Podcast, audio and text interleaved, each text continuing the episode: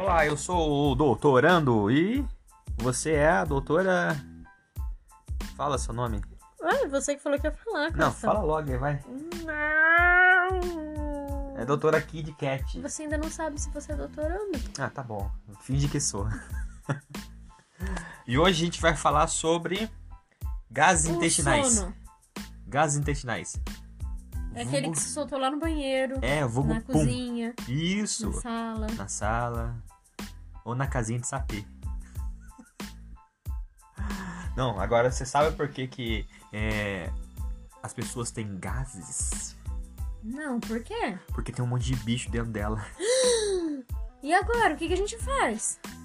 Não sei. Eu sei que os bichos comem tudo que tem lá dentro e faz gás. Então, na verdade, não é a pessoa que tem gás. São os bichos que tem dentro dela, que tem gás, que produzem gás e pum. Então a culpa não é das pessoas. Viu? Estou isento dos meus puns. Fez uma bagunça na minha cabeça. Nossa, você tá tão interativo hoje. Mas sério, vai, segura aqui o meu microfone. Não segurar, eu tô com os olhos quase fechando. Tá Não que certo. nem você, porque você não consegue fechar os olhos assim. Eu ainda sou mais forte. Tem 5% de bateria de celular tá parecendo você. Fico olhando a quantidade de bateria que tem. Vamos voltar ao assunto principal, que é o pum? Pum, É. O que, que a gente pode comer que dá pum? você é qualquer coisa. Eu imaginei que você ia falar isso. Por isso que eu puxei esse assunto. Mentira! Verdade. Se eu beber água, dá pum também?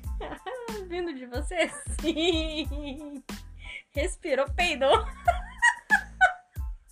Ah, mas é verdade essa questão aí, que fala que você engolindo ar, você faz muito pum, sabia? Você engole muito ar. Aham. Mas sabe por que, que tem muito pum ultimamente? Por causa do yakisoba que a gente comeu. E você comeu um monte, né? Porque você tem zoião, comeu dois dias seguidos e não guardou pra mim. Mas ó, vi uma lista aqui, ó, de alimentos que dão pum, ó.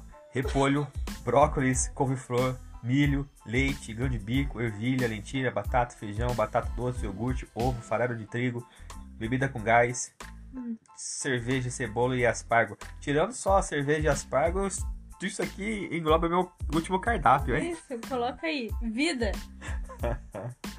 Ai, ai. Mas com a dieta a gente pode diminuir a produção de gases, viu? Vivo, logo, peido. Tá bom então, né? A outra coisa que dá pum, não fazer atividades físicas.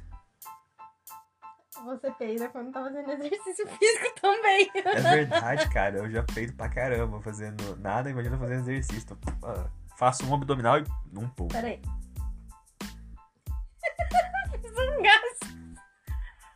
Então, se é um, não é um gases. É um gás. Só tem pum. É. Tô gravando isso, sabia? Que horror, Anderson. Não, não é Anderson, é Doutor Ander. Nem sabe aí, ó. Já errou. Doutor Ando. Doutor Ando. Nem tem isso ainda.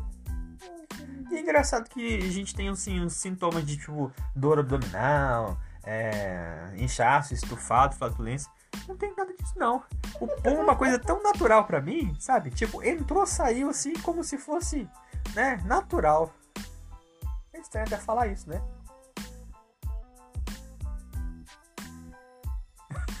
não fica pensando em muita coisa, não. Nossa, caraca, se a gente tomar um chazinho de erva, dá pra dar um ar. e o pum para. É que você primeiro faz um monte de pum, depois acabaram os gases. Você não vai ter mais. Aham. Agora tem uma notícia muito importante pra você. Na gravidez, os puns aumentam. Ainda bem que eu não engravido. Senão eu ia viver Sorte. Eu ia parir um pum. ai, ai. Tá bom então, mas esse foi o nosso episódio de hoje falando sobre.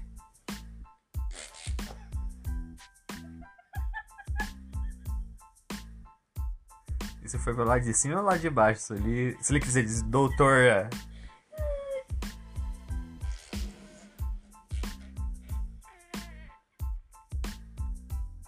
Tinha aquele assim, né?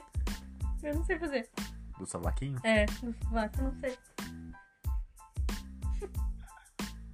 Cara, você tá muito doida. É o sono? É o sono. Eu vou co- vou começar a gravar mais coisas contigo assim. Tá bom então, fala assim, por hoje é só, pessoal. Por hoje é só.